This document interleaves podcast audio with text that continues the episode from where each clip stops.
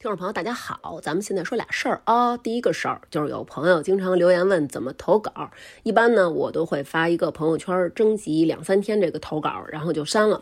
没有我微信的朋友可以加大王九六零八零五。那第二件事儿呢，在公众号发发大王国收听我们私密节目的朋友。有过给我留言反映说这节目听不了，担心之前买过的节目都没了。这个大家一定放心啊，就是暂时这个网络问题，等一下再打开就会好了。我们是绝不会跑路的。再次感谢大家支持我们的付费节目，谢谢。就我一哥们儿啊，那谁，待会儿咱们待会儿咱们也说说他，说说他是南哥就知道了。他那个，他说跟我说啊，他都想弄一个接单了，就是那什么饿了么，嗯，美团不是能接单说给你取外卖的吗？他想弄一个跑了吗？就是跑了吗？或者说那个美美团外跑，然后就是他接单，有人说那个今儿我想跑哪儿去，你陪跑吗？他说他穿上衣服裤衩儿就跟着跑去。我说真他妈行，我这种我我像我这种啊，我跑不了，我只能说睡会儿觉行，接一单睡了嘛，然后卖淫，卖淫还行，我他妈不那个，我就是光躺会儿，光他妈躺会儿，我 真恶心你这人，你算了吧，睡了吗？对，不是真的，就是我只能睡会儿。陪睡太哎呦，你那思想真行！你干嘛呀？笑话上人家 笑了吗？笑了吗？今天你笑了吗？不是，他可以接那种单，就是比如人结婚的时候，然后就是可能家里人比较含蓄，没有人底下嘎嘎笑，你接一单。领校园，领校园就跟那个装哭那种似的，装孝子贤孙，你去那儿装亲友团，到那台底下笑。我刚才他妈一出电梯，就楼道里都听见嘎嘎嘎嘎嘎，知道他来了。他他特为什么呀？为什么我刚才为什么笑呢？刚才？刚刚程昱来问我说：“咱们聊什么呀？”不是废话，哎，你们现在已经都开始不告诉我主题是什么，然后就直接跟我说说周六下午来。我说哦，那天我跟他说，我给他发一个周六下午，然后他就说发错了吧？发错了吧？我说来，然后他就说几点呀？然后我说老点儿，对，所以我还以为就是三点呢。啊，那不管。对不对？你让我们一脚等了你半天啊！我们这一分钟好几亿上下的人自个儿等着你。哎，对不起，那没有没有，你到时候赔偿赔偿损失吧。你转账，你转到我手机上，然后我再给他转回去。今儿我们聊一正经的话题，已经在朋友圈征集了，所以大家肯定也知道我们这期聊什么啊。这期我们聊聊跑步的事儿，哟，请了一跑步的大拿。又简单又又困难的一个事儿，对对，就是跑步这事儿啊，我觉得这就叫什么？那就他知什么，我知砒霜，嗯，对吧？他知蜜糖，对，我知砒。然后呢，觉得这个事儿吧，就是姜思南他是因为呀有缺陷，生理上有缺陷，所以他没法跑步。一会儿我得好好问问人家，好好问问，好好问。哎，不是，他生理什么缺陷？他跑不了。一会儿再告诉你，待会儿再告诉你，待会儿再告诉你。没法说，对，咱待会儿再说，咱先让人家嘉宾做一介绍一下，对对不对？他妈早就想介绍，就你们跟这一直叭叭叭叭叭说，人来回看，对对，我都我都要他睡了嘛？接单了，来吧，来。大家好，我叫冰山，然后那个就是叫我网名就行。而我也本身是一个自媒体创作者吧，算是我做车评，嗯，然后那个，我哎，我能说自己的名字吗？可以，叫温度恒定。这个网名就是我那个节目的名称。行了，你别说了，一会儿把广告费结一下。行行行，这没问题。然后这个我平时运动跑步，这个是我真正的个人生活和爱好。我所有的运动基本上都有涉足吧。然后我前两天也刚参加完那个金海湖那铁三，平常也玩玩这些东西，就是属于，呃，在运动中自己可能能够愉悦自己的这么一种人。什么？你刚刚说什么铁三呀？是我们家这边也有一铁三。铁三中是吗？不是，不是。刚才我一进门，我一看你们家门口多一自行车折叠的，我就觉得这不可能是这两口子。今天既然请人来了，咱们说说自己跑步的事儿，然后也问了不少听众朋友，他们有好多问题，待会儿请咱们冰山给解释一下，知道把把你的那个。还有一 title 先说，我有一个那个跑步教练的执照，就是姿势跑法的教练。然后因为网上大家都可以查到嘛，就那个罗曼诺夫博士的他开创的这个跑法，也是比较早的时候来中国培训的时候，我跟他一起学的。人了，罗曼诺是因为考那个认证是纯为了是跟人学习，并不是说我之后想拿这个谋生啊什么的。那你一上来给我发一个什么？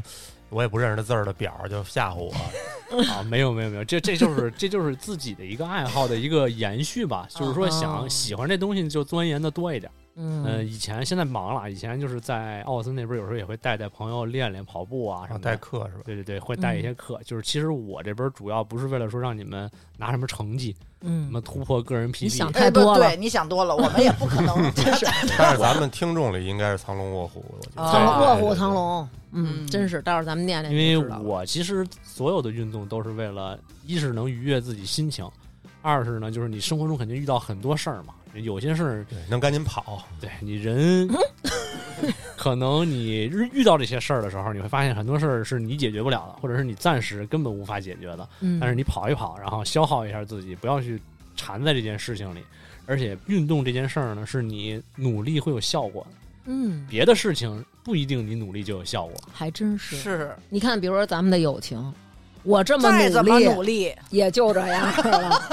但是你看，上回我们追着你要打你，你通过逃跑 是不是躲过了这个？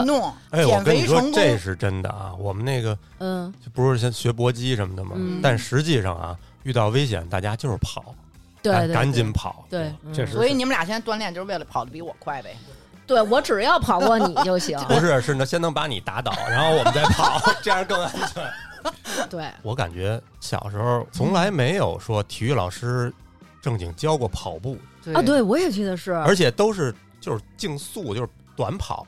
五十米考试就考五十米，或者那体育课玩个接力啊什么的。到后来可能小升初、初中升高中，高中考大学，一一公里最多就是。对女生是八百米，或者运动会，就好像我觉得真没有教过跑步，没有特意的教过。这个其实主要是小孩的跑步姿势吧，他天生就是正确的。因为我们仔细你仔细观察，就是自己家有小孩的，嗯，他跑步的时候他会是一种很积极的奔跑。对，就是感觉小时候你说干什么，拿起腿就跑，对，没有走，没有走，对，没有走。我就是跟别人也说，我说你发现没有，那孩子只要他能跑了，他动就是跑，对，然后就是停，然后就是跑，然后就是停，他没有走，就是玩游戏切到跑那档了的，对 对，就是所以，而且他的跑是一种主动、主动、积极的，因为他的兴奋点有，他跑过去，他一定是有事儿要做，比如说看到好玩的了。看到小伙伴了，看到什么，他是有兴奋点的，所以他跑步是主动的，他要向前的那个动力很强，所以他抬腿，他拉起自己这条腿去转换支撑，让自己更快的到达目的地的这个意识就更强。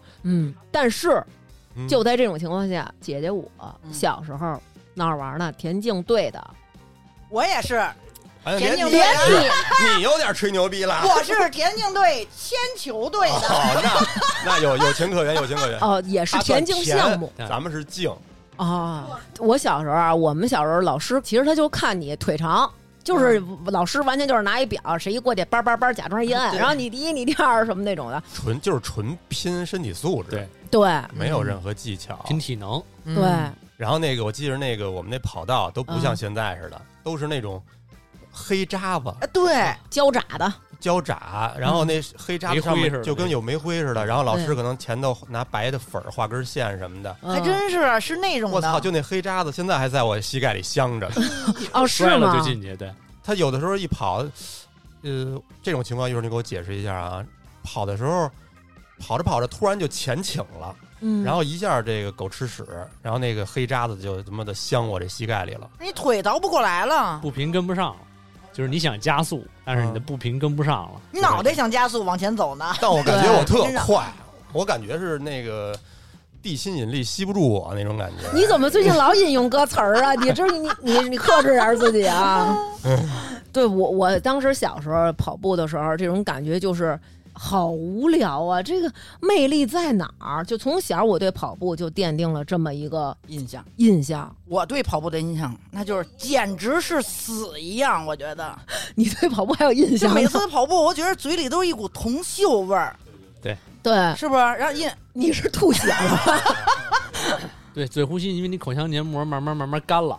干了之后，黏膜一干了的话，它就就是血味儿就会出来了嘛，所以你就会觉得有这种铜铁的那种金属味儿，它就是血味儿出来了。就是你口腔黏膜干，因为口腔黏膜是必须要用唾液啊什么润滑着的，嗯嗯这个东西也会帮你挡住一部分细菌什么。当它完全干了之后，这个黏膜表面就受损了嘛，所以你就闻到那种血腥味儿了。大家都有的，都会有。我要是跑超出我的极配速，就正常匀速的配速范围之后，也会慢慢的就发现嘴里就干了，就是你呼吸更急促了。你的这个润滑就不够了。嗯，哦最开始初中就是不是要考一千米什么的了吗？那会儿初中男生就是一千米嘛，初中中考一考一千嘛，哦哦，然后满分是三分零五。哟，记这么清楚？我当时就是也有那种感觉，你跑完了那个嗓子眼儿会有那种腥腥的那种感觉，对，然后特别难受。然后呢，我离同学老是越来越远，就我追不上他们。你往后看，你你一回头你就发现你离同学越来越近了。我还见过有同学跑吐了的，对，都会有这种情况，哦，超过自己体能极限了。然后成云，我估计你那会儿属于什么呀？就是不是有点胖吗？对。那是有点儿，但我不知道你发育情况啊。我记得我们班，你还想知道他发育的情况？我们班女生有那个胖的，她胸发育的大，她跑的时候得抱着胸跑。我跟你说，这个是什么呀？因为咱们小时候跑步不会说，今儿我为了上体育课，我特意换一运动内衣。你这个胸在这儿是来回的滑动的。其实你就得拿手夹着点这胸，要不然它在这来回晃，特别嘚楞嘚楞的，特别难受。尤其你像我们这种，可能就是胸就是比较大，然后不是说正经的，就是你跑时间长了，你就会觉得麻了那种，晃麻了，你知道吗？真的，那倒。那过分了，那那可能是耷拉了，就是真的是。然后其实咱们有听众也问我，就是说怎么选这个运动内衣。我觉得咱们这个冰山可能他作为一男性来说，他可能不太清楚。但是女性啊，如果你要是真的跑步，这属于是剧烈运动，你得穿那种高强度的。一开始你刚穿上觉得巨累，但是你跑起来你会觉得承托能力特别好。家里有女孩，尤其是可能到了初高中这种阶段了啊。然后，如果今天有体育课，女生开始发育，其实最好给她穿运动内衣。你们跑过那什么吗？嗯，就是大学什么的运动会，嗯，第一次跑那个胶地，就是真正田径场，嗯，真是不一样。怎么不一样了？摔得更狠。哎，你说对了。但我确实跑特快啊！我当时没我我主要参加的是跳高跳远，但是我我我还补了我们班一个那个四乘一百米啊。南哥通常跟我说跑特别快的时候，都是给我看网上同步博尔特跑步的，就老跟我说，我当时就是这种姿势，踏踏。我操！我当时因为我跑最后一半，我过主席台，我们班那个班主任什么的都惊了，因为我失禁了。就是虽然我们班没得着名次，但是我最后能 一百米内能追上俩。那可以，迅猛迅猛迅猛龙，但是那已经不是我第一次跑了。我第一次跑那胶地的时候，嗯，因为他要穿那钉鞋啊，对，没穿过，嗯，那个摩擦力简直就跟一般的鞋，原来的那种普通的球鞋完全不一样。嗯，那他妈我就是一一上场，等于一个起跑。又摔一大跟头，就他那鞋抓地力太强了。对对对，你那你那摔是不是就跟那个 Michael 那个往前倾似的，鞋没动，整个脸拍地那种？我操，因为脚没拔出来，因为自身的这个摩擦力加上腿的扭力太大了。哎呀！你起来的时候发现后边地皮都卷了。哎呦，真是！你们当时你们那个你连超俩都没拿名次，是不是就是因为你摔了？就是跑的时候跑道往后走了，对，可能是这个人可能没动，后边跑到脚了，还得跟人道歉，不好意思，劲儿太大。你你你不适合这个。我百米能跑进十二秒，算快了吧？快，那快。印象中，当时男生身身体素质好的，一般初中都能是七秒多。到了高中，百米不是五十米吧？啊，五十米，五十米，百米，哎呦，百米不能七秒多，百米百米七秒多，中国全是刘翔。五十米，五十米，然后那个高中一般素质好能到六秒多啊，对，差不多，那素质相当好。对，那天我儿子昨天回来跟他说，说爸，说我五十米跑一七秒多少？七秒九好像是七秒九，然后当时他就说说不错什么的，但是我好像对这些没有印象。但我一直啊，虽然我这么厌恶跑步，虽然我没有感受到乐趣，但是我觉得我需要锻炼身体，咱就得跑去，一直跑一直跑，跑到后来呢，有一次我们就是跟那个呃某个品牌运动品牌，然后有合作，然后要跟他们的跑团，然后一起去，那些姑娘啊，就是当人家当时岁数也小了，青春。靓丽，一个个特别充满活力的那种，然后穿着那种漂亮的运动内衣，然后小短裤，人家跑起来很轻松。有一阵儿特别流行，得跑出什么图案来，图案打卡啊，然后咱就跟着人家跑去。嗯，一开始人都是哟姐，就是喜欢你，咱一块儿跑什么的。到后来啊，就发现人都走了，留下几个特，这时候就筛选出来，看出谁特别喜欢我了，因为他陪着我跑，他一边跑，他一边跟你聊。哎，那个咱们录那期啊，什么节目？然后 接不上话，咱们待待会儿，完了咱们再说，根本就接不上话。然后后来有一次，就是莫名其妙，人家不知道怎么看中我，就觉得我特别爱跑步，嗯。啊，我可能也是给人家营造了一种感觉，咱们特别健康、健康运动。达人那种，跑马拉松去了，是一个误会，其实。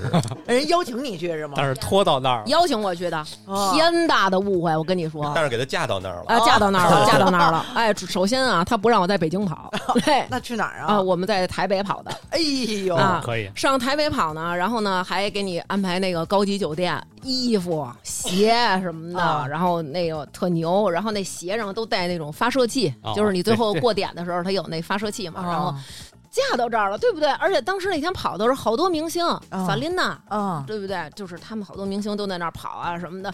然后而且那边上大牌子上，你就能看见名刘娟儿。写的是刘娟啊，刘娟，北京刘娟，可以。哎呦喂，这可能是最后的了。你别录了，你蹬车回家吧。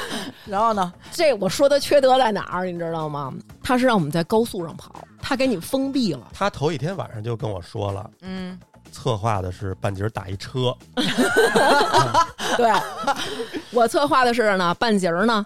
我打一车，因为我想的是在马路上跑，嗯，谁管你啊？咱偷摸的，对吧？咱就打一车 回酒店了。我当时忘了换台币了，嗯，然后我身上没带钱，然后呢，我们那个那个手机的那个也没有那个网，嗯，然后只有一个 WiFi 信号在我那姐们上那身上呢，哦，然后我那姐们呢去之前特忐忑，说怎么办呢？说我这我不行。我一公里都没跑过，哎呦，我连八百米都没跑过，我我特别担心，我还是上学。我说你这都没跑过，你你就敢去跑马拉松去呀？咱还给人传授经验呢。我告诉你啊，一公里的时候最累。再往后就不累了，到三公里的时候是一坎儿，然后到五公里是一坎儿啊，就是一三五，你记住。他说然后再往后是几公里是坎儿，我说再往后咱没跑过，就到五公里。然后当时他特别担心，他说我很有可能不能完赛，而且我肯定在后边。他说如果你需要网，或者说你需要那个台币台币的话，然后你可能就是需要。呃，跟同跑的其他跑友、其他的姑娘们，因为全是女生嘛，就是跟他们要一下。然后我说，我说 OK，没问题什么的。结果人家姐们儿比我提前一多小时完赛，他完赛了，他完赛了，而且他我也完赛了，就是他跑到了时间以里，然后但是也都给我们那个牌了。然后我在跑的过程当中，我就一直想，该打车了，该打车了，哎，开始学嘛了。但是头一公里的时候，其实你还是在公路上。然后 OK，对面还是有车，然后我觉得不错，嗯，哎，照这情况下，待会儿我坚持不住，我一定能打上车。等我跑了一会儿以后，发现不对了，上了高架了。你上高架以后啊，对面人家为了防止危险给封闭了，嗯，然后你只能从高架上就继续下去。到了底下以后，我一看，行了，见着陆地了，咱们可以跑了。边上是那种网球场、高尔夫球场，全是那个铁丝网，你知道吗？又又只能忍着跑过这一块儿。再下边啊，一边是湖，一边是河，又往前跑，终于看见公路了，就是看见路了，咱咱能打车了。结果有好多人给你加油，嗯，加油。加油，坚持什么？然后我就，咱就到这跟前儿，还得紧跑两步，营造出北京姑娘该有的这状态。就前面就开始出现各种弯道啊，有好多人举着那种长枪大炮的相机拍你，努力颠蹬两步，颠蹬两步，哎，然后反正最后实在是不行了，人家都是那种绝不找收容车，这是我的底线。什么叫收容车呀？就是你跑不动了，跑不动了啊，退赛啊，我。主动找收容车，我说能给我拉走吗？但是没地儿了。但是就是说，可能我第一我这口音有点重，人家也没听懂，说什么？想怎样？你说说什么？想怎样？然后，然后人家优先拉的是晕倒的，装晕啊你！你当时赶紧晕，我他妈是走到那儿了，我操，跟前晕啊！后来，然后我，然后人说你怎么了？大概其那种意思。然后我说我磨了一个泡。然后人家当时那个不要在这里叽歪了，然后就是那种，然后就拉的都是那晕了的，得给捆上。我操！我操！然后我一想，我连找了仨收容车，没收你，都给我收容我，我也没法联系我那姐们。这收容车挺有体育精神的。对，我最后真的就是生坚持到那儿，看我那姐们了。然后我还那种挺牛逼的呢，我说你什么时候到的？他说我早到了。我说你怎么？你不是没跑过吗？嗯，我说你中间停了多长时间？他说我从跑起来啊，我就没停。他因为从来没跑过马拉松，他不知道路上有补给。哦，他跑到第一站的时候，发现哎，这儿怎么好多人在这儿棕着呢？他们干嘛呢？然后他就颠蹬着跑过去一看，发吃的呢。还能停下吃东西呢啊！停，那中间有补给啊，有水、电解质饮料，还有香蕉。那我看电视里，人家那个不都是一边跑着接吗？职业跑手就是只一边跑，为省为了时间嘛。哦，咱们那儿就是坐下歇会儿，对对对，补给站大家聊会儿，吃点儿。对对，还有姑娘在那拍照什么的。然后呢，我这姐们走那儿一看，哎，发吃了呢，哎，这我尝两块儿。然后我这姐们儿就尝两块，儿，尝这好挺好吃的。哎，那个那我也拿一块儿。然后听人说前面还有，前面下一站有蛋糕。嘿，然后奔着下一站去。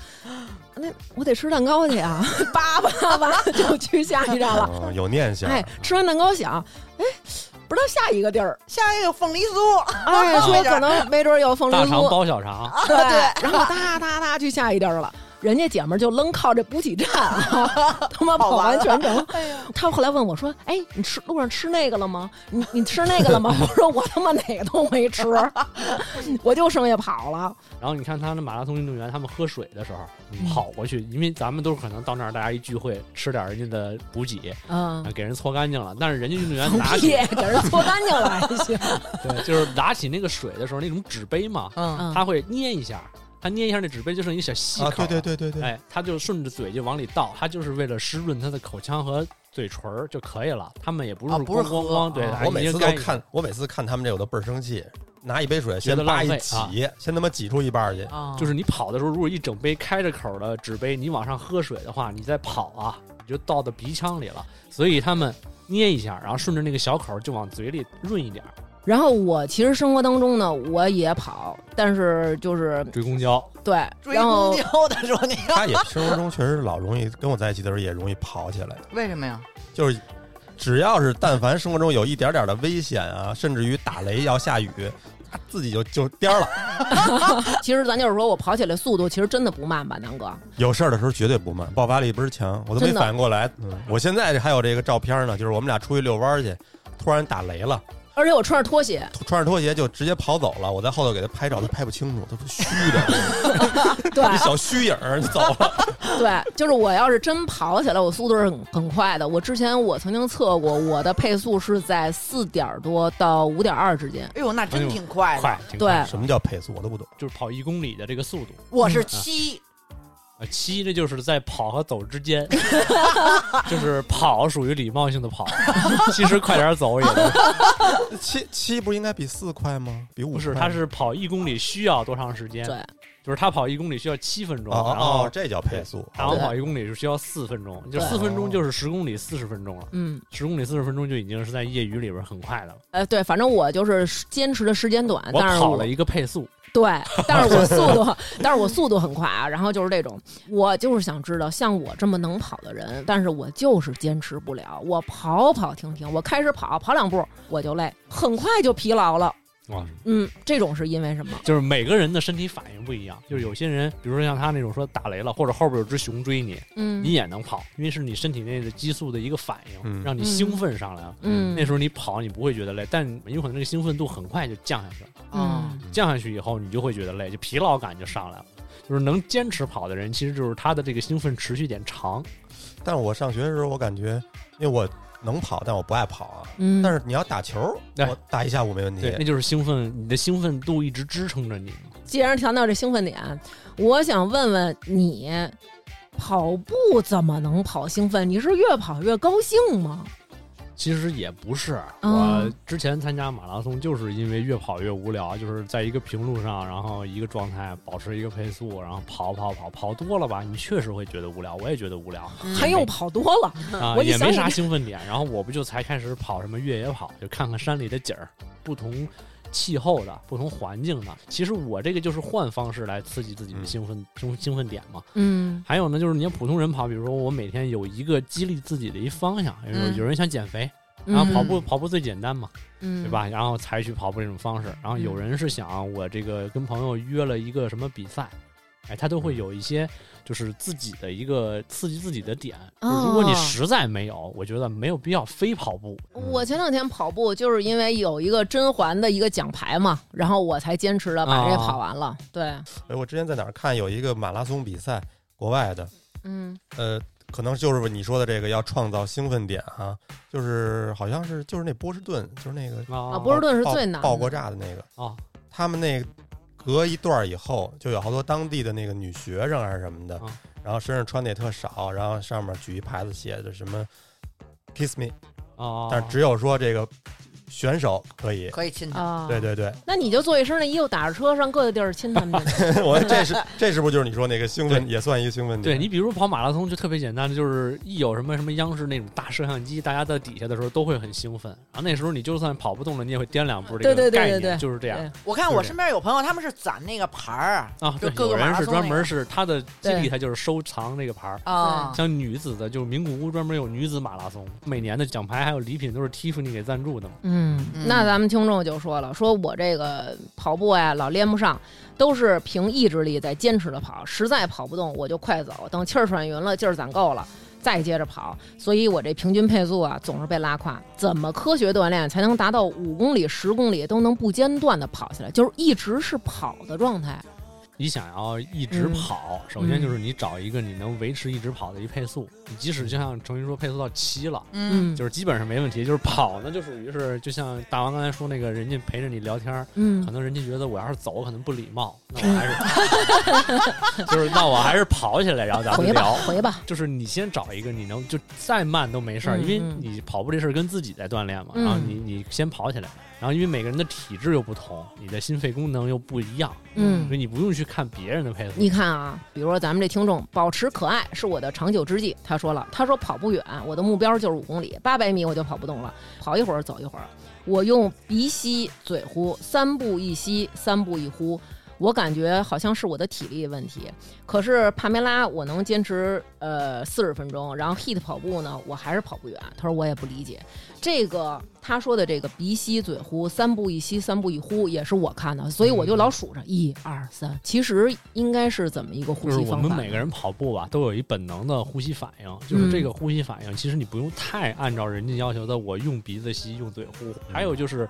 你说他说做别的运动，他可以坚持很长时间，就是那个运动不是一个让你的心率在大幅变化的运动，就是任何让你心率大幅变化的运动，很人都很难坚持，只是你需要慢慢适应。因为你的心率如果跑步的话，你稍微配速一快，马上心率就一百五六就往上走了。对对。然后你稍微降下来走一会儿，马上就降到一百一百一左右，你就舒服了。那心率应该到一个什么最合适啊？呃，每个人因为不一样啊，我告诉大家一简单的方法，就是你跑步的时候，嗯。你能够正常的和旁边的人交流，或者是你可以打一个电话跟人通个话，这个配速就是你的正常的心率。一般的情况下是正常的静息心率的一点六倍，这个心率就是一个又适合减脂又适合你慢慢提升你体质的一个心率。然后再往上的一些强度呢，就是你如果身体不会有什么不适的话，你可以，我就跟你说，你只要心率越来越往上走，你减脂效果就会越好。但是人维持不了高心率，因为我们会本能的保护把体这个强度降下来。嗯，所以你就会情不自禁的开始走了。对，就是很多人说你走了就跑不起来了啊！对对对，这个这个原因就是你走了，兴奋感就会越来越低，越来越低，你就越来越没有兴趣跑了。嗯哦，你像这时候如果后边一人冲上来给你一大嘴巴，你肯定追他。真的没有体力追了已经。我跟你说，这还真是啊，这人可能都是得受到一个刺激。嗯，你看咱们这个牙不齐这个听众投稿啊，这个绝对就是你说的那个兴奋点到了。他说呀，这个故事呢发生在二零一八年的三月二十三号晚上。我当时在读大学，我记得这么清楚，是因为那天我过生日。然后那天呢，我们哥儿几个呢，走到五道口某知名夜店去庆生，喝的十分的酩酊。结束以后呢，回到学校已经是凌晨了。结果呢，我到学校下车以后，看见有一个仅穿着背心儿、裤衩儿，连鞋都没有穿的中年男人从学校的家属院跑了出来，而且速度不慢，保持着类似于竞走的跑步姿势。呃，现在想想呢，可能是因为脚丫子太冻了啊。捉奸的吧，这是。哎。有经验的呢，他说我当时十分震惊啊，因为我听说过冬泳，确实第一次见着冬天的凌晨光着脚丫子半裸夜跑，三月份的北京这么跑，确实有点过分了。他说这时候呢，从后边过来一个骑着电动车、拿着擀面杖的大哥，大哥打破了我的迷思，大哥喊的是谁谁谁，应该还认识。谁谁谁，我 C N M，你趁我不在睡我媳妇儿，哎，所以，哎，在冬天的北京的凌晨，遇上了一个裸跑的大哥，还倍儿快，兴奋点到了。这光脚跑啊，其实还是挺有讲究和再论的。其实这是，嗯，你比如看以前的马拉松，有很多的职业选手，他都光脚跑，就是因为在那也是因为跟别人媳妇儿。啊，那倒不是，也是西门庆啊。头天还在还在赛场捡路呢，等着人追。然后他是这样，就是光脚跑，其实就基本上能够判断这个人的跑步姿势是最正确的。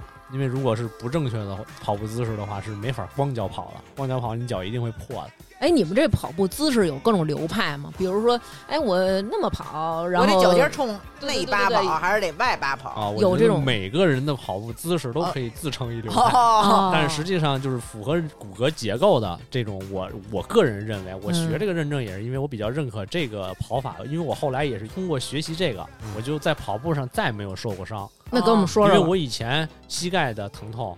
然后足底筋膜这些都是跑步经常出现的。快跟我们说说这个正确的姿势，为什么这个能光着脚丫子跑就证明正确了？嗯，就是咱们看一些广告里边有一些这个特别炫酷的跑步姿势，幅度很大，然后有的是为了展示他的鞋啊，伸着脚底儿在前面让你镜头能看见。在实际上真正的跑步合理的姿势下呢，是你的脚掌实际上是和地面不产生摩擦的，就是摩擦越小越好。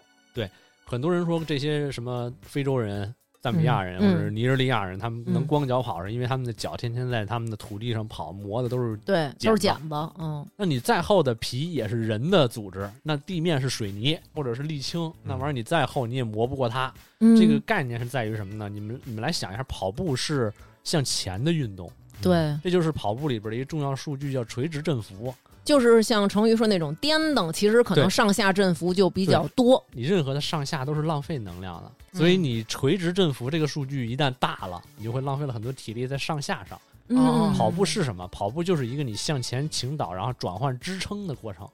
但实际上，跑得快的人就是在你这个倾倒的过程中角度更大，然后你的迈腿的这个频率更快，你就能支撑自己能够不断的向前移动。而且你可以感受一下，就是大家想想，能在冰面上跑吗？穿钉鞋可以。对，所以说，但是你会你会发现，不管你是光，当然光脚可能就粘上了啊，就是穿着鞋，在冰面上是人都能跑起来的。你只要想想你在冰面上为什么能跑起来，你就明白跑步为什么是转换支撑的过程。所以是说，在冰面上跑的步其实是最标准的跑步。你也只能用最标准的姿势。哦，还有一种训练方法是简单的啊，就是当你们去海边玩，在沙滩上跑。然后或者是在草地上跑，嗯嗯，这些都是能够天然的通过环境改变你跑姿的，就是你主动做抬腿、拉腿的这个动作。来转换支撑，拉起前腿，对，没有什么前腿，就是拉起你转，对对，就是那个拉起我要迈的那个对，要迈的那条腿。那看来这个偷人家媳妇儿的这个某某某，他的跑步姿势最起码是正确的，虽然他这种行为是不正确的，也没准他脚底板已经磨花了，对，带着血呢。嗯，只不过当时这命了解，如果他早听了咱们这期节目，他在偷完人之后，相信他能跑得很远。嗯，对，其实喜欢跑步的人会肯定也会看很多文章。里边很多人都说过有一个一百八十的步频，不知道，因为我们不爱跑步，所以我们没有看过。就是你这个跑跑姿在一分钟之内，你的腿迈的这个频率，嗯，其实你跑到这个步频的时候，你的姿势就基本上趋于正确了。这是一分钟一百八十步，那就等于是一秒钟两回嘛。嗯，还真是三三回。三六一十八，三六一，还真是，别太捧哏了啊！那这么说来，听众跟我说了，说大王说你之所以不爱跑，是因为你可能脚落地的这个方式不对，应该是呃先他跟我说你要就是先用前脚掌。去着地，但是我也有朋友跟我说，说你跑步的时候呢，要用后脚跟落地，然后逐渐循序渐进，脚然后是脚掌中间，然后脚前头。我也看过那帮黑子专门拍他们跑步，嗯，就基本上就分两种，嗯，一种是，当然他不是后脚跟砸地啊，先是后脚跟，然后过渡到前脚掌，这么着落的地。还有一种就是从感觉就是从中间直接就粘到地面了，也没感觉是前脚掌。哦，前脚掌都是短跑。咱们就是说，可以问问哪种着地的方式最安全？因为我老觉着啊，后脚跟着地，我老觉着不太对。我老觉得这不就整一我这腿不就直的，直接往我这个胯骨轴子里戳，我这个对吧？对你这个感受是对的啊。实际上是这样，就是你们可以拿一些就是。马拉松比赛那些前边阵营的那些顶级跑者的视频去看，他们确实是有人那个脚呢，像是脚跟儿在往前探着落地，但是它的落地点一定是在身体重心的正下方的。嗯，它只是脚在过渡的过程中，它的脚型是这样去过渡的，但是它并不是拿脚跟儿。是接受的最开始的那个力量，因为你往前伸脚，可能看起来是看着它像是迈的很大的步幅在跑，实际上你仔细把它暂停，一帧一帧看，它的落地点是在它身体重心正下方，而且它在落地的时候，真正脚支撑的那一瞬间是它的前脚掌。咱们这个说的这一切啊，都在一百八的这个步频以下，嗯，因为你跑到一百八以上，你可以去试试，你能脚跟落地就飞起来了。你是对，你是没法脚跟落地的，所以你如果能够步频维持在一百八以上，你就不用练这个跑姿，你自然就跑正确了。因为我们人的这个骨骼结构，你跑起来的时候，自然会在重心下方去支撑你的身体，然后继续往前跑。但是如果你要是跑的步频慢的话，你需要注意自己的姿势。嗯，你的脚跟如果落在了重心前，你会发现你的这一个动作是有一个减速的力量往后的。嗯，就是这就是大王说的，会感觉顶你的胯。嗯，这个你每一步这样的话，你开始短距离跑五百米没事儿，然后跑一公里没事儿，你可能肌肉强度够，那你跑的时间再长，你的膝盖就受不了。哦，我知道，我之前不减肥然后跑步吗？每天跑五公里，我就胯疼。对，就是你的落地点太靠前了，而且你的步频就就腰，就就就是这个这个环环环跳穴，就这个就这个胯骨轴子凹的这地儿，这地儿疼，对对对对对，你这么一说，我觉得可能是我跑步姿势不正确，还是。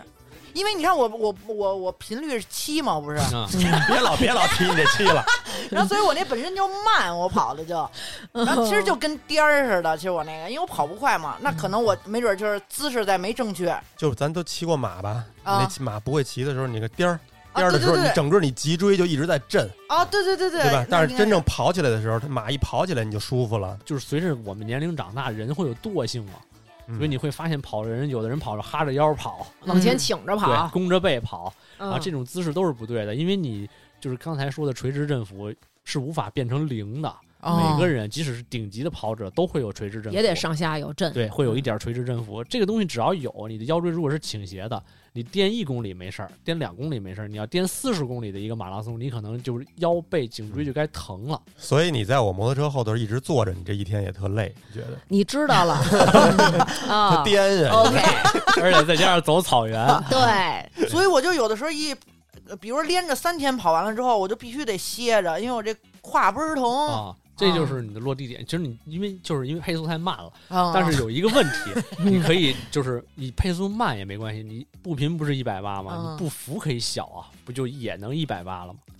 哎，你看啊，这个就是咱们听众的这个问题。他说跑步的时候老是感觉抬不起腿，迈不开步，就是感觉自己这个步子迈的不大。这个是不是我们这些人关注的一个点？我们老觉得得是那种像电视里那种人似的，哎，博尔特那种，大大跟大驴似的，或者说像广告里那种，都得是甩着腿那种，迈开腿当当跑。就是像你刚才说这种步幅小这种跑步可以吗？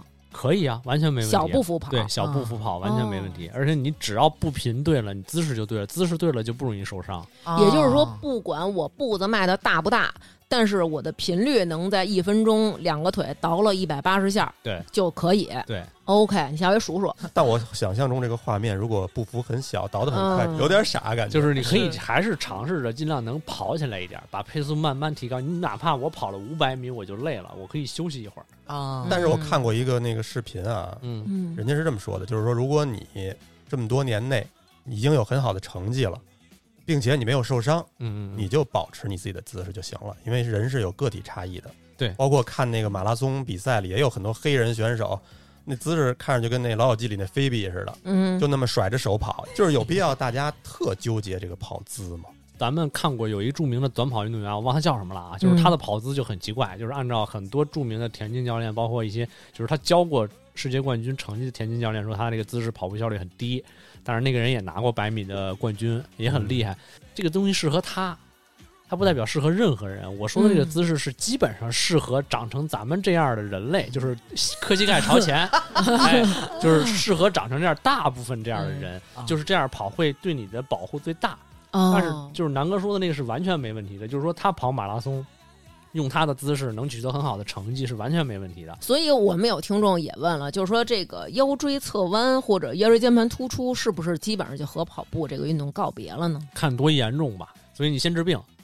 就是这事儿，就是如果这治病，还是那道理，不是只有跑步能强身健体，可以骑自行车，对，游泳更好，对，游泳会更好，因为游泳的正常正常的身体关节各个地方的负担是最小的。咱们听众这山慧问了啊，他说这个什么样的体质和膝盖适合跑步？然后咱们这个听众妮儿也问了，说呀，有人说这个跑步啊，呃，伤膝盖。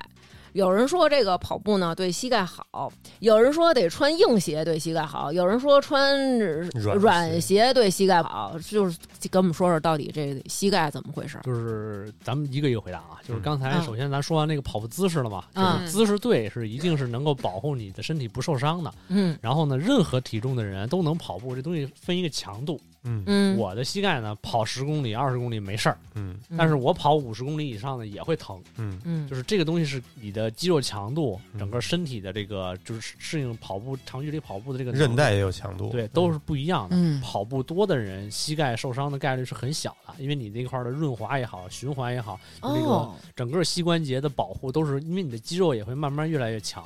要比你静坐的人的膝盖的保护的程度要更好，但是得循序渐进的。磨损是因为你的润滑不够了，跑步会让你这块不逐渐的润滑起来。但你也不要说你本身就是一个跑一公里的量，你今天就要干马拉松，那是会受伤的啊。就我们人本身就是最适合长距离奔跑的，就是在在哺乳动物里边是最适合长距离奔跑的。我们跑马拉松跑什么的，很没有动物能跑这么长距离。而且我而且我们在古代的时候打猎，你只能靠奔跑嘛。对对，呃，有道理，连刘娟都能跑一个二十多公里，那确实人的这个耐力平均值还是挺高的，是不是？我都觉得他不可能跑下来，没想到跑下来了。嗯，我真想抽你们俩，插一句就说我，就是为了挤得我，真可以，不错不错，你们俩。然后鞋这方面啊，就是一个，因为因为人跟人不同，就是今天我穿这双鞋，一会儿你可以试试，是属于软底儿的啊，因为我是不怕崴脚的人。就是我也没有习惯性崴脚的这个症状，嗯，然后我跑越野跑的时候，我会穿上一些带侧面比较硬的这种鞋来护一下，因为越野跑在山地里的时候会有不同的路面，它有起伏啊，嗯，然后不平稳啊，你会踩空啊，所以说鞋也是这样，就是很多人说一定要选硬底儿的跑鞋，一定要选这个就是软底儿的就不一样。现在的那些顶级跑者，他们那些鞋，甭管赞助商是什么，嗯，他们那些鞋都开始是那种有弹力的。比如碳板的，这种带一定弹性的、比较软的，这个合合理吗？这不算差价了吗？啊，不是，有些鞋 对，有些鞋虽然被禁了，但是你能够看出来，就是他们不崴脚，因为他们天天跑，所以这种鞋的效率还是最好的，对他们的保护也最好。嗯，所以你一定要首先，你本身就是一爱崴脚的人，你就不要穿太软的底儿，因为它本身侧向支撑就不稳。你跑的越久，你的脚的落地的这个姿势就越差。嗯，你一旦落的不稳了，就崴脚。我之前还听人说，你这个这个膝盖不是得活动起来才有这个润滑吗？对。但是你要是用穿软底鞋，容易伤膝盖，因为你等于用鞋来代替了关节的这个润滑和活动。首先，你之前的热身得做。一定要热身，尤其是冬天啊，冬天一定要热身，因为冬天的膝关节的润滑确实会差很多。嗯，所以说一定要热身，热身完了以后再去循序渐进的跑。你哪怕我今天就只能跑一公里，我发现我的膝盖疼了，嗯，那我今天就停。就是说，你只要感觉不舒服就赶紧停。对，还有就是这种保护装备啊，就是啊，装备这块了啊，到装备就是比如冰鼓带。什么护护髌骨带，就是一个那个这儿的一个小条的一个硬物顶住你的髌骨的，就是这些东西就保护自己的。就是这个东西我推荐，就是大家平时在跑步锻炼的时候什么都不要带，哦，不带，不带啊。但是我之前跑马拉松的时候，我我带了，然后但是我有一边丢了，只带了一边，然后没就是带的这边啊。非常棒，如履平地。没带这边就不行，就是特别疼。截肢了，嗯，截肢，现在假肢。对，嗯。现在这个东西是这么理解啊，就是我们带这个髌骨带、保护带这些东西、这些器具，是为了，比如说我有目标，我完成这个马拉松啊，就像这个，对我在这个过程中。他那种还是应该带，他那种是可以带的，因为因为他突然的这么大运动量，他之前也没有说。对对对对对对，嗯。为什么我说大家平时训练别带呢？是因为你这儿本来就弱，嗯，你不要给他提供一个额外的支撑和保护，你需要练这儿。不要总是保护你弱的地方，带上以后反而它就会弱。你还要分啊，就是你比如打石膏的那会儿的保护，你还是得保护。是是是，对你你刚受伤肯定得康复阶段的，对对。然后还是还有就是强度，你比如说你其实你打拳这强度就有点高了。你比如说日常走路，你完全没必要带，那肯定不对吧？然后你日常的慢跑，你完全没必要带，就练一练你的脚踝力量。不不跑不跑不跑，他不能不抬腿啊，不跑那就不用带。所以这个东西就是看你的这个运动强度，因为你的这个运动强度很有可能造成意外的时候，你还是要带上。嗯，你今天要挑战一下的时候，你可以带，嗯，对吧？对。刚受伤的时候肯定也得先。啊，那那都肯定是要保护起来，然后，但是你还是要听医生说你现在可以康复训练了，你再去训练。你别说那个伤口一没长好，什么石膏还打着呢，你就去出去那什么去了，那就肯定不行。而且咱们这儿，咱们这儿经常这个，比如说崴脚也好，或者膝关节受伤也好，咱们中国人特讲究静养。实际上，按说应该是循序渐进的，有复健是这样才能最好。对，你要是纯静养，那地儿越养越废，它就特别弱了。因为我们本身人体就有一保护机制，就是你这块受伤了，你会下意识的老不用那块儿。嗯，比如说嘴里牙疼，有一边疼，你就会习惯性老用另一边。另一边嚼。那如果我牙疼的话，我就应该用他那边疼的那边嚼。人家人家说牙疼先治牙去，先把牙治好。我知道。我开玩笑呢，来了啊！女生关心的问题，嗯，跑步是不是会让腿粗？如果腿粗了怎么办？是大腿粗还是小腿粗？在他这问题基础上，我有一个问题啊，因为我跑步使使劲儿吧，我老觉得是这个大腿前面使的劲儿，我特别担心变成那种前面大骨溜。明白我说那种吗？大腿，你想的美，能练成那样，他妈相当难。好多人花了多少精力想练？对啊，是吗？不是，那是美呀。那人家追求维度的那种，对，哦，是吗？出来，对。哦，那来跟我们说说吧，这个跑步时间长了会这个腿越跑越粗吗？是大腿容易跑粗，还是小腿容易跑粗啊？都都不会跑粗，所以你看世界上顶级的跑者，没有一个是大粗腿。跑步只要你能够维持你的配速成绩之后，你多长的肌肉就是负担啊。哦，那你们建议跑跑步的时候听东西吗？我听郭德纲，真的。有时候笑的时候容易憋着，注意安全啊，注意安全。然后就是你自己夜跑的时候，就尽量别戴降噪耳机，嗯，因为你边上的车过呀，或者是有一些危险，你注意不到，听不见了，就还得安全。然后带点反光的。对，但是你要是在那个，比如说奥森或者封闭的公园里，安全完全安全的情况下，还是就还好多。嗯嗯嗯，好像还有好多人还听咱节目呢。哎，咱们听众在这儿表扬一下啊！清源举风河，他说跑步我确实有心得，这心得咱就是说干跑确实跑不下去，得听东西。从郭德纲相声到《武林外传》，还有咱们的音频节目，我都听包了浆了。从跑步到现在，我耳机换了不少。其实听你们节目挺好，正好一个多小时。啊，就是我，因为我特别早就关注大王节目。嗯，我跑越野跑的时候，那年是莫干山，因为他夜里出发，十二点出发，然后跑到有一水库，就是那种水库特别平，上面都是洁白的月光，那块儿没有路灯的嘛，然后路是亮的，我就把我那个头灯就关了，就是借着月光跑，然后前面一拐弯就进山里了。进山里之后呢，我那个耳机无线耳机就没电了。然后那期我听的就是大王他们就讲一个闹鬼的有一期，哎呦，然后我就拿手机公放。然后公放的时候呢，我到山里边走，走的时候呢，就没完赛吧？爬山完赛了。然后我爬山的时候，前面有一个人蹬，然后我就激来了，知道吧？我蹭他的蹬，我就跟着他走，然后我就踩着他的脚印走，走着走着呢，我就超过去了，超过去他又追过来了，然后他就跟着我走，他说：“大哥，你别走了，你放这东西我太深了。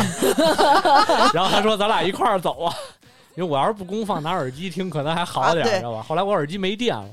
你摘了耳机，你去听一听大自然的那个声音，嗯，尤其是嗯完全没有人人的踪迹的时候，你能听到夜晚特别安静，然后只有一些什么树叶的声音，然后有猫头鹰叫，哦，然后还对，还有狼叫这种。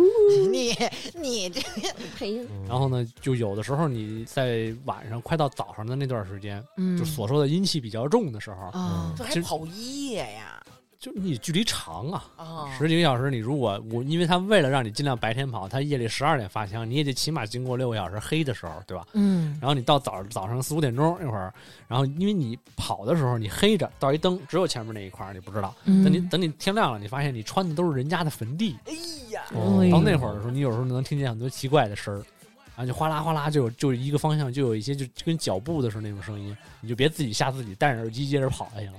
而且还有一次是在那个我跟你说那个有月光的那个照那湖，嗯，那个湖上除了那个月亮反的那个光以外，那个后边还有一个就跟一个白的裙子似的一个影儿，它跟着你走。嗯，我天！你就顺着那个湖一个大坝那个湖跑这么一个半圆，然后我不就左转进山了吗？而且那时候还听的是大王那个节目，哎，然后我就看了一眼，我就没再敢看，就一直那么顺着那个湖边跑。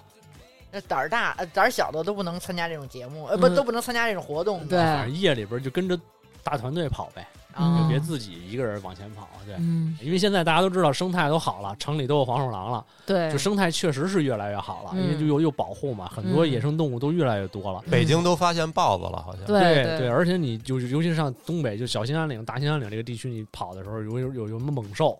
嗯，有时候尤其是像熊，你要是看见了这些动物的时候，你基本上就是你要想说跑过它是不可能的。嗯，而且呢，你要是它会顺着那个气味跟着你走，而且你像你要爬树，你也不可能，你爬不过熊，跑你也跑不过它。就是你看见它的时候，你就尽量压低身子跟它对视，别害怕。嗯，然后呢，他肯定会冲你低吼，或者他会观察你。这时候你也一定要冲他低吼，你知道吗？因为这样的情况下，你才能死得有尊严。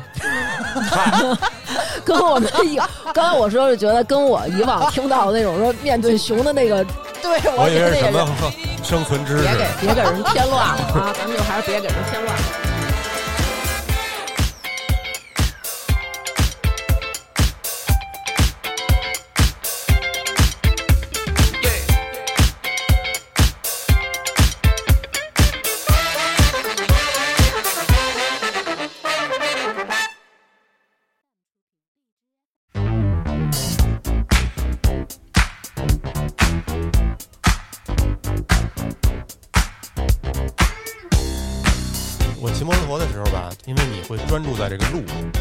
在城里，可能还会说听个歌什么的，嗯，离家近的这种短途。但是如果一进山，一到这个有弯道多的时候，肯定就是把所有音乐全关了。这会儿你能工作中啊、生活中所有的烦心事全忘了，这种感觉跑步的时候会有吗？这种沉浸的这种感觉，对，会有。就像我刚才说那个越野跑的时候也是这样，就是当你注意力足够集中的时候，就基本上没有什么能分散你注意力的事儿了。嗯，因为你生活中遇到的烦心事儿、解决不了的问题，本来就解决不了嘛。你烦你也解决不了，你你让自己陷在这个情绪里边，没有任何的价值和意义。那你去跑步的时候，如果说你在跑的过程中，你还会被这些烦心事儿往脑子里走，你就快一点，让你的心率再高一点，你再让自己累疲惫一点。嗯，这样的话，你就会越来越集中，就能渐渐的忘掉这些事。而当你习惯了以后，你会就你就会找到一种能让你释放的这种感觉。有的人可以说是骑车，嗯，有的人可以是游泳，有的人是爬山，都玩游戏，玩游戏也可以啊。对，其实我，但是玩游戏可能就会有别的更生气的事儿。而且还有一点就是，你会发现，你跑，然后比如说遇到这种事儿，你去没解决不了，去跑跑。然后明天又遇到那个事儿，你还是解决不了，你再去跑跑。等到你这个这一年下来，你发现你他妈遇到的事儿你都没解决，哎，但是我身体好了 啊，我身体好了，我我白捡了一便宜，我捡了一好身体。那回头打听哪哪有熊，我送你去吧，对吧？所以你会发现我他妈一件事儿都没解决。就跟我那个，我老安慰刘娟，我们弄这拳馆其实真是没挣钱。哦，哦，这疫情这么严重，怎么可怎么可能挣钱？没死就很牛逼了。嗯，但是呢，通过这个。首先交了一些朋友，其次锻炼了身体，对自自己的这个身体比原来好了。这倒是，呃，咱们有个听众叫严小白，他说我呀这事儿跟跑步没什么太大关系。他说我跟我老公呢是因为跑步认识的，当时疫情大家都跟风似的要跑步、减肥、锻炼，结果我们就在朝阳公园相识了，然后。点儿点儿就在一起了，用了四个月的时间，我们解决了单身以及婚姻问题，然后呢，就也不跑了。呃，搞对象谁还约跑步啊？我们就改约烧烤了。对，然后还有一个听众叫史蒂芬霍霍，他说我从 一五年开始跑步，今年是第八年了，我累计呢已经跑了一万多公里了。他说我第一个马拉松是我一个人在操场跑了一宿，跑了一百多圈完成的。就是这次跑步，然后也让他觉得，哎，我是可以的，我是成功的。好多人喜欢这个跑步，一上来都是有一种，哎，我发现我能，对。对，我能，对，一个自我认可很重要。对，然后咱们有一个听众叫妮儿，他说她有一跑步呢，是有一次她从五公里一下坚持跑了一个十一公里。她第一次破十，特别高兴，然后可惜呢是没有带运动手表，然后所以没有这个史诗的这个记录啊。但是呢，他那天跑着呢，就觉得又让他回到了高中的时候，因为他在跑十一公里的时候，发现他的胳膊和脸上都出那个盐粒子了。这种情况只有在小时候军训才会有，然后他就开始抖楞脸上啊、胳膊腿上的盐粒子，然后让他感受到了这种青春啊、这种活力啊，然后他就觉得人生其实就像跑步，总是以为自己坚持不下来，其实迈开腿跑下去也就坚持下去了，不知不觉就完成了。再说俩，啊咱们听众赵杰他说我是在二零一八年北四环，那是我毕业以后最瘦、生活最健康的一年。那一年我还养狗，是一只名叫虎子的银狐。我的工作不太忙，每天早晚带着虎子在小区里跑步，一天五公里，坚持了一年。我从一百五瘦到一百二，甚至于瘦的都有点脱相了。但是我真的很开心，我也很健康。陪我跑步的虎子也因为这个得了一个绰号，小区里人管他叫“跑步狗”。也有可能大家是说咱们这听众赵杰呢。然后还有一个听众非常的不靠谱，哎，咱们那个之前来跟咱们录捉奸那期的年世兰，但是呢，他要求我呢不要念出他的名字，但是我还是要念出来，嗯，肯定是脏事儿，哦，是吗？他一说肯定有。他说他呢是为了看早上起来遛狗的娘们儿，但是现在呢他已经成了一个十公里的选手，他为了跑步戒烟了，现在连色都快戒掉了，因为他媳妇儿跟我说。他已经不搭理他媳妇儿了，对，所以待会儿我还有一个问题啊，记住啊，他说他每天除了跑步之外，还要打羽毛球，还要再来三十公里的自行车。现在是什么情况？现在是只要谁说跟他跑步，他换上衣服就去，不带犹豫的，半马以内他都接单。就是刚才我说呀，有一个朋友说要要办一跑陪跑，陪跑就是他。他说呢，也会早起跑，然后一开始跑的特别特别次，后来他自己看视频，努力的练，反复的学，现在已经十公里十公里的跑了，非常的轻松，都不带累的，而且已经没有功夫看晨练遛狗的娘们了。不过真是循序渐进，就跑，就这一个星期就会很累，嗯，但过了这一星期之后，你就发现其实就还行，嗯，所以在这儿有一个问题，跑步。是不是会降低性能力？这个其实因人而异，但是总体来说，我这是替他媳妇儿问的，会提高的。啊，会提高的，因为他可能是把自己搞得太疲惫了，因为都都都要去接单了，可能就是他这方面对他的刺激更强啊。因为本身你任何练就是腿部运动多的这种运动，都会刺激你的睾酮分泌嘛，所以你是会让你的这个能力更强的，而且你体力也更好。对呀，我觉得。我看那个刚才我说那个波士顿的那个，就是那个女孩打横幅说 “kiss me” 那个，嗯嗯，还还有女孩打的横幅，嗯，就是。我只跟跑者交往，因为他们持久。哦，那我回去也得让张浩跑跑起来。不是，别太累啊，别太累。先买跑鞋，先给他买跑鞋，对吧？你看，咱们有一个听众，他说他叫是我们之前录节目一个男护士，他说跑十公里就跟十月怀胎一样。第一公里的时候呢，就是头一个月你不会有太大反应，二到三公里是个坎儿，也是最难受的阶段。然后，同样的，二到三公里也是你最危险的阶段。扛过这个阶段，会迎接到一个平稳期，就是四到六公里。这个阶段最安全、最舒适。孕妇可以干之前好几个月也不能干的事儿，但是不能太出格，也不能太兴奋。跑步也是一样，不要觉得我没有什么感觉就加快速度、兴奋起来，这样会打乱呼吸和节奏。对我来说，跑步最难的阶段是六到八公里。这个时期身体会有反应了，腿酸啊，步伐沉重啊。到这个阶段，我特别想放弃，真的不想坚持了。但是好多次，我都会想起一个夜跑的朋友的话，他说：“跑到最后就是傻逼一样的坚持，熬过这个阶段呢，疲劳期一过，我就无敌了，觉得自己是世界上最牛逼的跑友，可以随便的跑。孕妇也是一样，孩子已经成型了，你还能怎么着呢？都期待最后的那一些的释放。停下脚步的那一刻，飘飘然的感觉，觉得全世界都是自己的，这种独一无二的感觉，只有跑步能带给我。我有时候会听他们安利我的这些东西啊，就会让我觉得，要不然我跑跑，哎，我试试，我找找这种感觉。但是我这种兴奋度，往往在购买完跑步的内衣啊、运动鞋之后就没有了，对，就平平静了。其实刚才就是之前程云说那个，大家晒晒朋友圈，发发自己的跑步记录，这个我其实也有一个小小窍门推荐大家，就是 P 一下，你去买一个，改改一下那 提升一下自己的 PS 的能力啊，你去买一个。运动手表也好，买一个什么装备也好，你每天记录一下你的跑步。你看着你今天只能跑一公里，明天只能跑两公里。你看我那会儿跑的时候，我每天就发在我们那个朋友圈，就我们有六个人好朋友那个群里，我每天都发进去。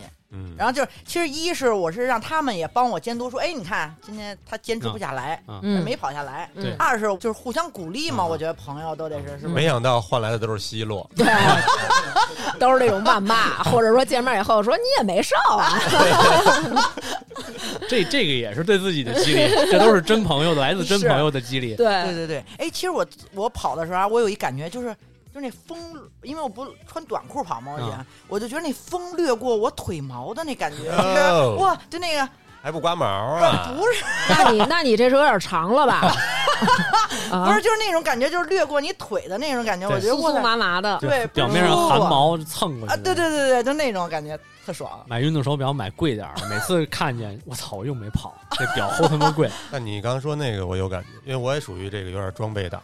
哦，就是一 玩什么都愿意研究这装备，然后换来换去的。就是我感觉我有一个喜欢的，我就更愿意练。啊，其实也不是说是为了跟谁比，就是我就是喜欢，看着他我就高兴。嗯，就跟游戏，嗯，玩这人玩烦了，突然换一皮肤，哎，对，又感觉玩会儿，又感觉又这又有新鲜感。是这个倒确实，我我换双新跑鞋，我这一阵跑量就会上去，因为我想要。试出这跑鞋是什么感觉啊？或者它会有一个激励，这个装备会有一，但是那个装备的激励，你会随着装备慢慢的时间长了，你就没有新鲜感了。对，就疲了。因为已经买到顶级了。对对，看咱们这个听众，他叫 Luffy。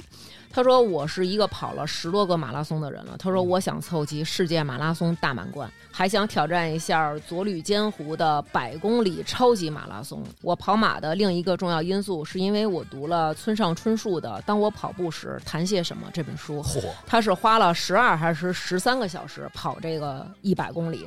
他说，所以我想挑战下去，一直挑战下去。要做的话，所需要的是沉默的专注力，不气馁的持续力。”到某一点为止的坚固的制度化的意识，还有为了经常维持那样的资质所需要的基础体力。喜欢的话，自然能坚持；不喜欢的话，怎样也坚持不了。这些就是村上春树的书里面写的。每当跑不下去的时候，唯一能做的就只能用“努力是不会说谎的”这句话来安慰自己，一步又一步。可以慢，但绝不能停。清楚的知道，停下再跑是跑不动的。全马真的很累，不过我想还是会继续参加的。我现在也算是个 runner 了吧？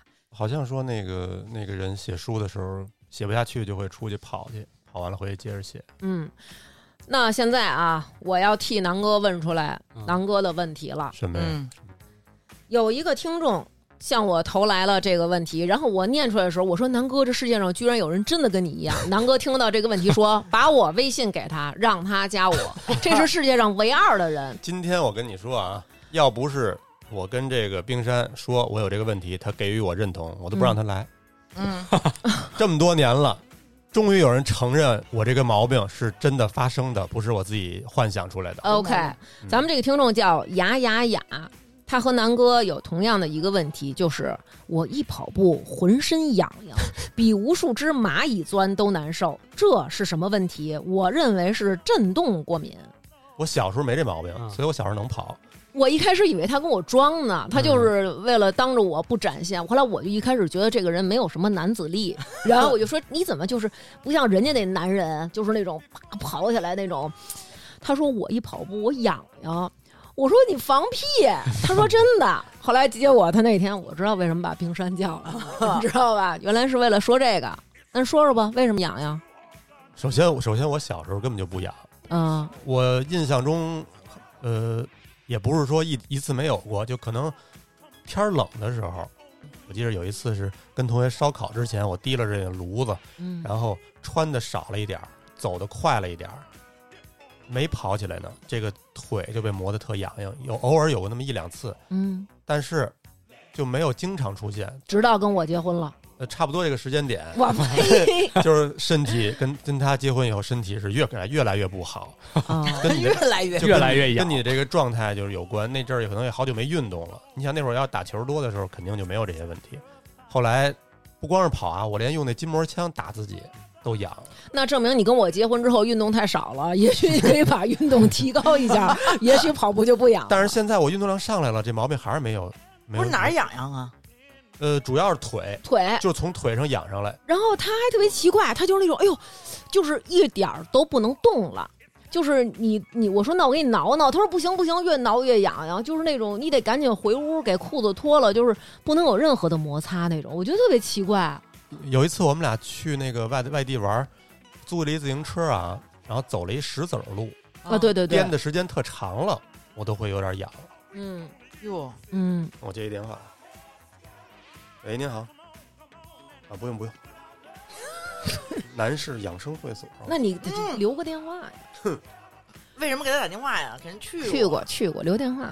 嗯，说到哪儿了？说到那个特痒痒特别痒痒，石子儿路骑骑车，嗯然后我就那反正那阵儿我在网上搜啊，嗯，没有人有这个问题。现在有了，雅雅雅啊跟你有同样的问题我，发现现在你要在网上搜，好像有这个问题，叫啊什么，也是一种过敏。就是因为你们这类的人能上网了，终于爬起来能上网了。开始有人问了，哎，来，上有人提问了。冰山回答一下吧，这种病是因为什么？这是病吧？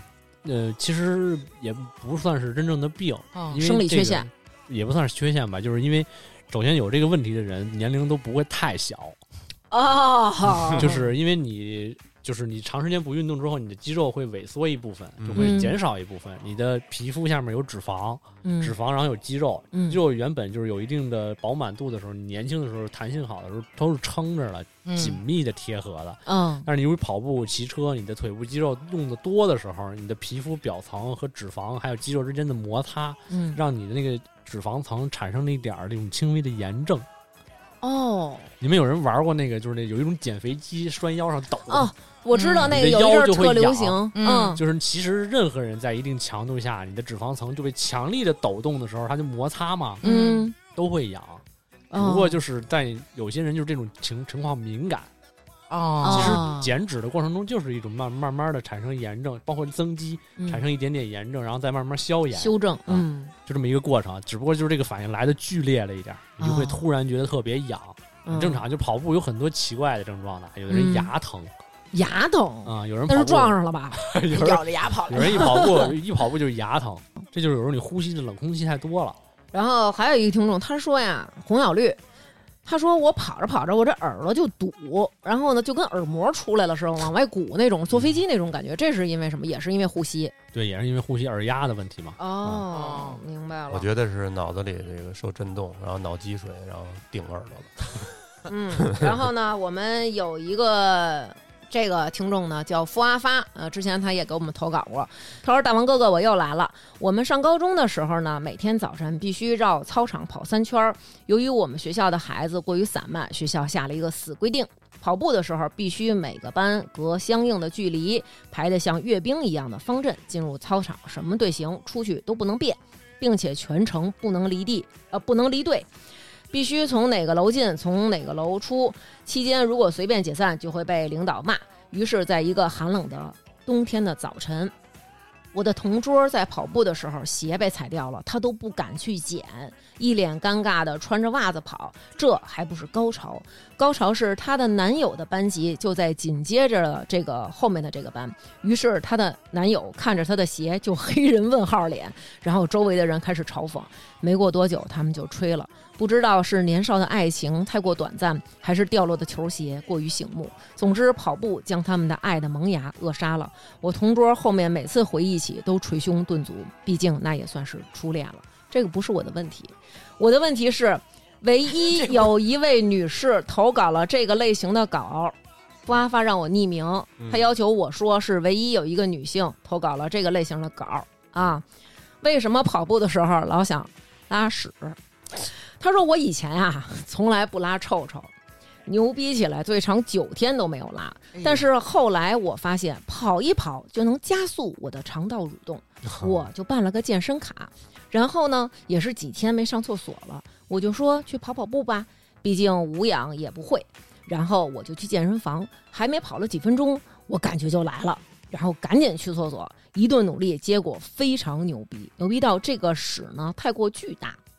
我是一个一米六八十多斤的人，我也不知道为什么我的这个粑粑儿子会如此的巨大，我摁冲水都冲不下去，把人家厕所给堵了，他就卡在那儿一动也不动，太尴尬了。我冲了好多遍都不行，于是我就放弃了。我想趁没人的时候赶紧跑，结果我刚出来进了一个外国人，他可能看到以后都会对中国人民产生新的看法吧。我怎么跟你形容有多丢人呢？后来也有过同款，不巧被我丈夫看到了。我丈夫说：“我操，我这辈子也没见过这么大的，你是拉了一个胳膊出来吗？就是为什么跑步的时候会有变异？答不出来可以不答。哎，因为我就这种感觉，就是我跑步的，我也会。平时如果他经常跑跑，可能他就不至于非攒这么长时间。嗯，所以我的问题就是想问，如果我有这个变异啊，会不会是因为我这个核心没收紧？”倒也不是，倒也不是，因为，呃，其实跑步确实会刺激肠蠕动，很正常的。因为，比如我们参加铁三，包括你看电视上有一些铁三比赛的时候，当你剧烈运动的时候，嗯，你的代谢也会增加，你电解质会流失，你的肠道刺激会增加的。而且加上你，如果你长距离吃那些能量补给的胶，那个东西对肠道刺激特别大，因为胃也会有刺激。很多人在长距离比赛的中途是一定要去上厕所的。我还见过一个。拉的路上一直跑了，对对，都黄的。还有一个人跑步的时候鸡鸡出来了，一个意大利的选手，知道那个吧？哦，我知道。你看的，你还有那个咱们咱们国家有一特别的铁人运动员，就是他当时肠胃不适，然后就是也是拉了，但是他坚持完赛，就就顺着腿流，那没有比赛的时候，比赛的时候那就是这样。那他后边那人受得了吗？没跟那么近，别踩着人脚印儿。哦，怪不得呢。咱们还有一听众，一男听众，他那太恶心了。他说，就是因为跑步的时候，这个经常会有闹肚子这种感觉，然后他废了仨内裤，就是因为实在来不及了，只能用内裤擦，擦完穿着外边的裤子跑回家。对，所以怎么废了仨内裤啊？就是因为有三次这样的情况，我以为他穿着仨内裤啊，那那可能是疯了，那是绝对是有毛病。而且本身你跑步你会喝很多风嘛，啊，就是空冷空气进去的话，刺激你的肠道。小时候跑步喝风老有岔气儿，对对对，那是怎么怎么个岔气儿？是因为你的呼吸节奏被破坏了。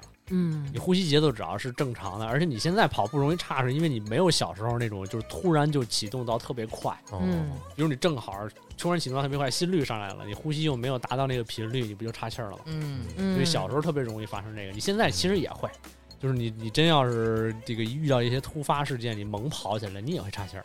啊，嗯，哎，我刚才说那个痒痒的那个，那我这痒痒有解决办法吗？有救吗？还？人不说了吗？让你练肌肉，适当的增肌，然后再继续坚持着跑一跑。如果说真痒的不行了，你别跟跑步较劲了。是，就是你你先增增一部分肌肉，你看你腿部肌肉上来了，你再去跑一跑，看看还会不会痒。对，椭圆仪就没事儿，它没有那震动。对对，就是就是因为摩擦让你的那个脂肪层过敏了。错了，我我记得你跟我说，好像一一出现这种情况就永远不会好。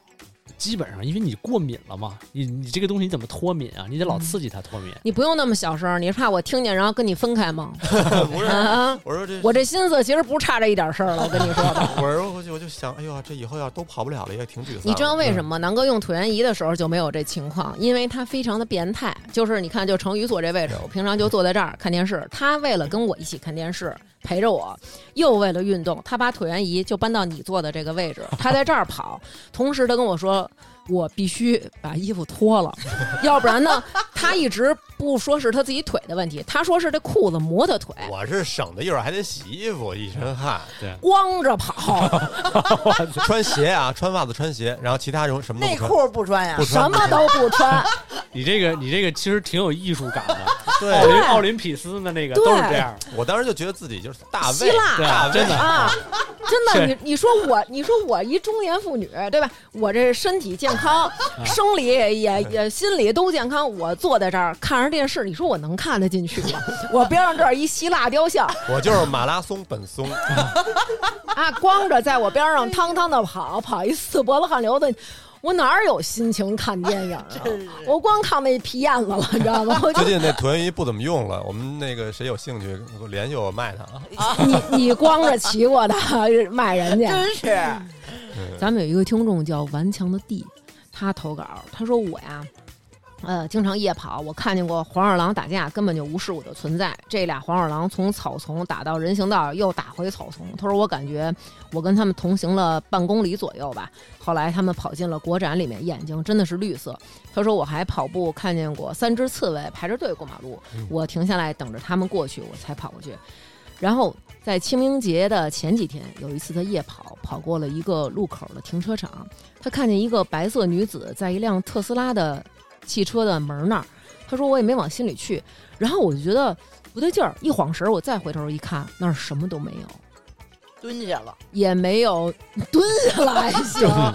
然后他说他特意赶紧看了一下表，是夜里的十一点三十五分，然后从此以后他就不在那个路口跑了。虽然遇上过这些东西，但是他觉得比人安全，因为他们都是过路的，也都是众生。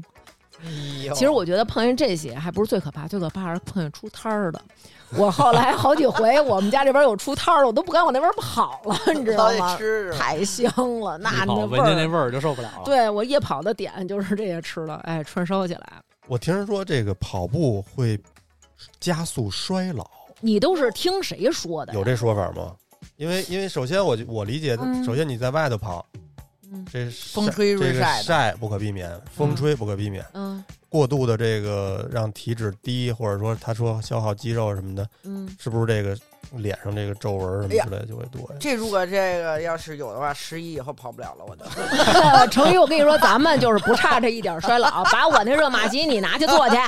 就是有有过人家的统计，就是大量的有氧运动是会加速你衰老。柴了是吧？看着就干巴。快了，但是这种呢，是你看那些就是每天把自己跑步就当成一个瘾去解这个瘾，每天跑一半马，皮肤脱水也特别的大，大量的有氧，你肌肉会掉的非常快。嗯嗯，皮肤撑着的这个肌肉就会缩的很快哦，所以你看我就是我每天都有有氧运动。嗯，我上下班都是靠自行车，我没有一天没有有氧运动的。我没有，并没有说因为我有氧运动我就过度衰老。看着就像五十的。你别着急，你再动，你再动十年，他现在就比你年轻了，你们俩一样大。对，你们俩都同样大，人比又比你年轻，吹牛逼呢，我不信。不是你们俩一比，他看着就是那个呃，那叫什么？显小。金金就那个郭德纲他们那儿那个叫什么？曹云金。他看着就是曹云金那样，你看着就于谦那样，你们俩同一年。真的，你不觉着吗？就是哎，还是得跑。你看上次人家八三年来，然后就是显显得比你小都，对不对？别说。所以这个就是我们达不到。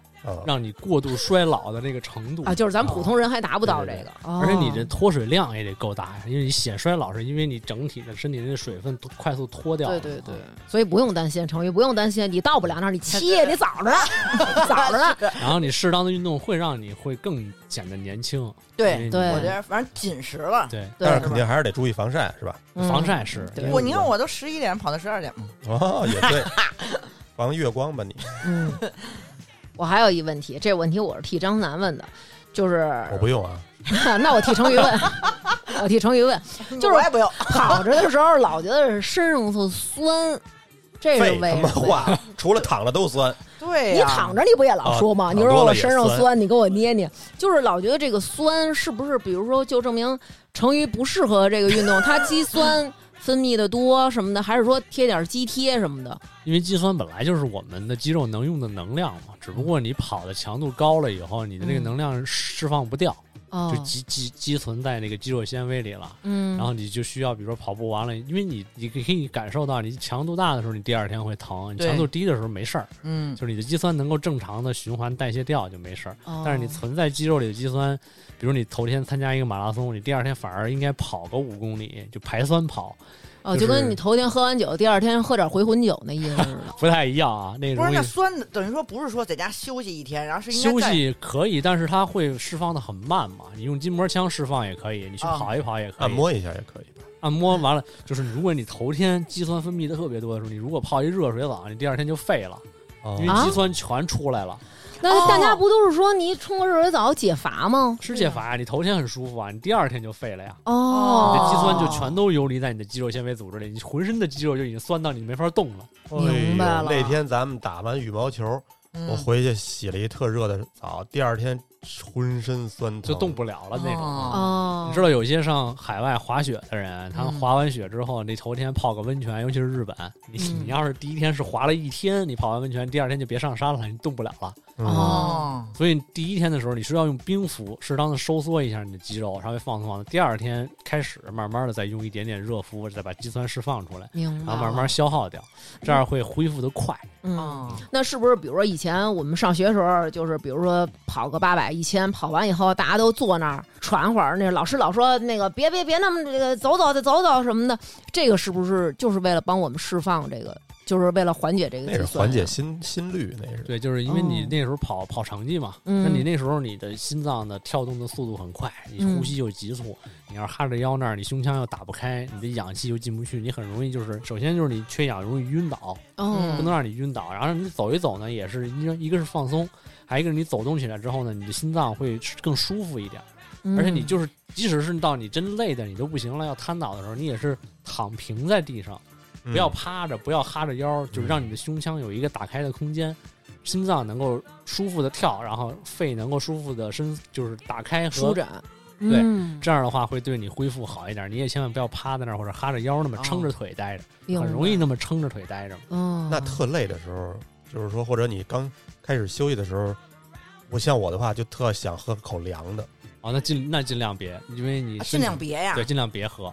即使是常温的水，你也别迅速的往里喝，因为你的那即使常温水，它也是要比你体温要低很多嘛。一点点喝，对，一点点的来，然后尽量就是那会儿能不喝先不喝，等心率稳下来再喝水。啊，因为这还有一小窍门，就是骑车的时候，嗯，正常的比赛，每一个运动员都要要求强制带心率系统的，因为你在骑行的时候不太容易关注到你骑行过速，因为首先你骑起来有风，你能降温。你的身体体感会有一点迟钝，然后你的心率一下就超到一百七八，甚至到二百。有些人超过他的过速心率之后，你根本就意识不到。嗯，但是当你突一旦突破了，你一旦缓下来之后，你的那个过快的心率会让你一下就缺氧，因为你趴着的时候，你的胸腔往下打开是很轻松的。哦，因为有地心引力。对，所以呢，你但一旦立起来或者是一旦停下来之后，你特别容易就摔车，因为你那一下眼睛一黑一缺氧，你就摔车了，所以很容易出现危险，而且骑车又快嘛。一旦摔车了，很容易出现危险。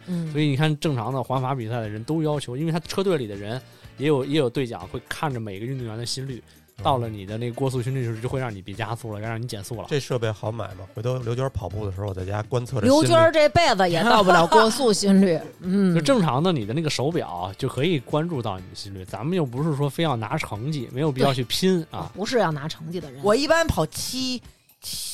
又说配速七的时候是心率在一百五，嚯！配速七心率就到一百五了，不正常吗？不正常吗？有点高了。七的时候要到一百五，你再快一点，就容易自己给自己憋死。那我怎么那么高呀？可能因为你平常不运动吧，还是得慢慢运动少，适应着来。多休息吧，多休息吧，我觉得。对，但是我觉得，我觉得这个慢慢的，你开始有一些运动之后，其实会让你整体其他的运动的这个能力都上来。我前两天跟朋友一起吃饭。吃到晚上的时候，然后呃该回家了，后来打不着车，我就从那个地方差不多不骑自行车回来的。哦，我以前可能骑一会儿，我就会觉得腿巨酸巨疼，然后可能因为我最近这一年，然后我运动比较频繁。然后我那天有七公里左右吧，然后我从那个地方骑车，然后一路上我觉得很轻松，真的就是我一点腿没觉得疼，我就呜就骑回家了。然后回家以后，我就是反而觉得哇塞真舒服，然后冲了个澡我就睡觉。那天晚上睡得特好。所以你平时睡不好不是因为我打呼噜，是因为运动不够。我觉得你可以买一个那过速心率，你带上点吧。这个跑步如果是大强度一点的。呃，你像我的话，比如说打拳的话，我我没法连着打，我不能今儿去完了，明儿还再去啊。跑步有这问题吗？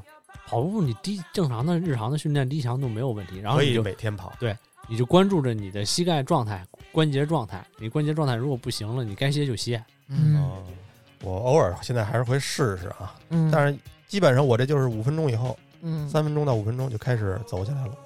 我那种痒，我跟你说啊，又来了。嗯。就我当时就是想把这腿卸了，你就打拳嘛，嗯，或者是那奥林匹斯那椭圆仪。奥林匹斯椭圆仪，对，我给你上外边折一柳枝去，你带上，然后你就更奥林匹斯了。但是椭圆仪它就不能出去。其实我也想说出去跑跑。你这么着，咱把门开开，你冲着外边跑，偶尔有一人过去，人就不敢相信自己双眼，说是光着眼的吗？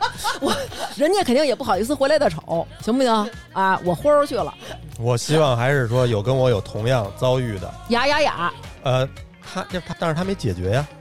谁有同样遭遇，他解决了，告诉我怎么解决的。比如说抹一种什么药，或者说吃一种什么东西，嗯，过敏药，还是说是怎么着能解决？但愿吧，但愿吧。嗯，必必有忠信，必有忠信。必有啊，加我。那本期节目就是这样，特别感谢这个冰山啊，来我们节目当中。人家还是一个铁人三项非常牛逼的，就是骑自行车吧，然后这个游泳吧，人都行。找机会咱们聊一期铁人三项。铁人三项任何一项都是我生命的终点，给你把这话搁着，好吧？嗯，然后有机会再来。各位朋友，大家好，又到念打赏名单的时候了。最近几期在微店发发大王哈哈为我们打赏的听众朋友有：长脚的狮子，我是大王儿子粉丝，会做饭的画家猪爸爸，哈喽蛋蛋，吕小杰，明明喜爱。董三美先生、斗智斗勇施瓦茨、威仔、北京脑残病治疗中心主任张腾、熊孩子是猫老师、张十一、郭家辉、兔子知道不？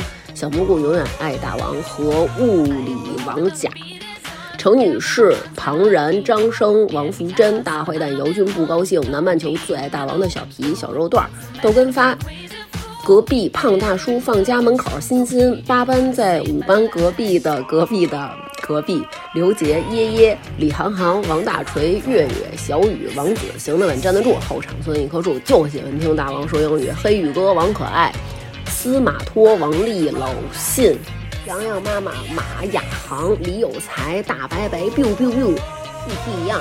大硕硕叫我 Bob 就好。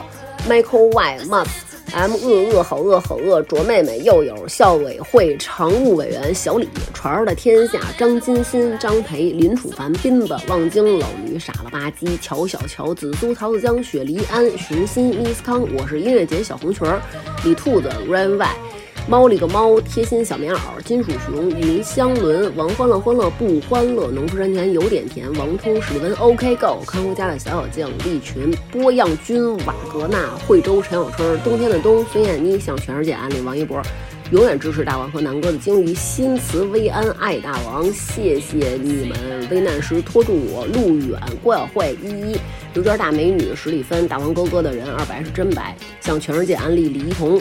王小小二黄祝徐明明幸福快乐，每天酷马 LQ 晶晶，我小刘娟 biang biang 打，孙文瑞郭少晨王丽雷雷北美沈阳妞张二毛和曹操，非常感谢大家对我们的支持，爱你们。